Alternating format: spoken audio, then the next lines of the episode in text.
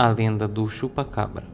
Segundo relatos, o monstro que sugou o sangue de inúmeros animais ao redor do mundo a partir da década de 1950 seria algo entre alienígena, demônio e vampiro.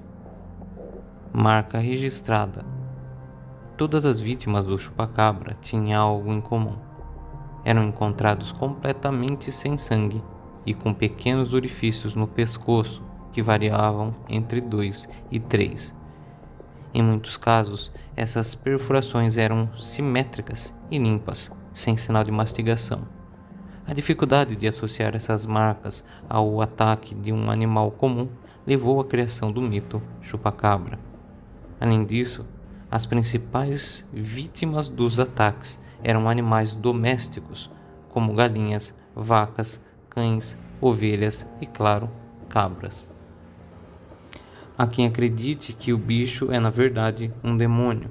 Testemunhas estiveram perto das suas vítimas e afirmaram que sentiram forte cheiro de enxofre, que é dado como uma fragrância de especiaria demoníaca.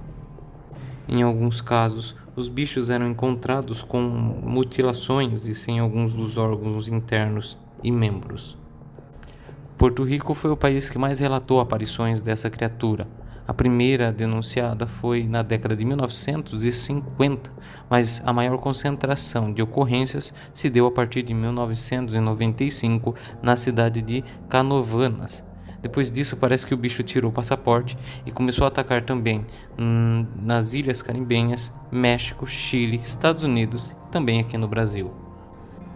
A teoria mais forte é que o chupacabra é um extraterrestre Alguns acreditam que ele pode ter sido um animal de estimação de alguma raça alienígena que o deixou para trás em alguma das suas expedições.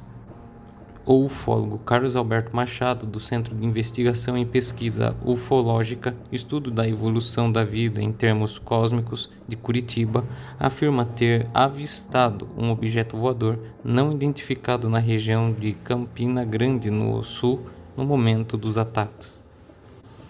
Para outros ufólogos e estudiosos, o monstro é resultado de um cruzamento entre alienígena e um animal terrestre, realizado por cientistas da NASA que conseguiu escapar do cativeiro. O jornalista George Martin também leva a teoria de que a criatura seja um humano que sofreu diversos testes do governo dos Estados Unidos da América com armas químicas e outras substâncias experimentais em Porto Rico e que, por fim, acabou fugindo da prisão.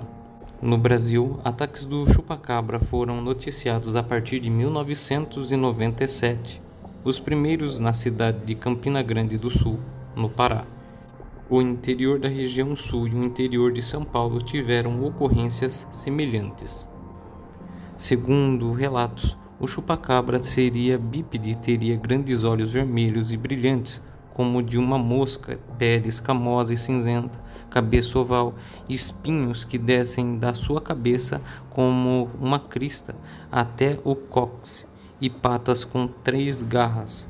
O seu porte seria quase como o de um canguru, com altura de 1,30m e 1,70m. Ao correr, teria a postura de um animal quadrúpede, o que lhe possibilitaria extrema velocidade.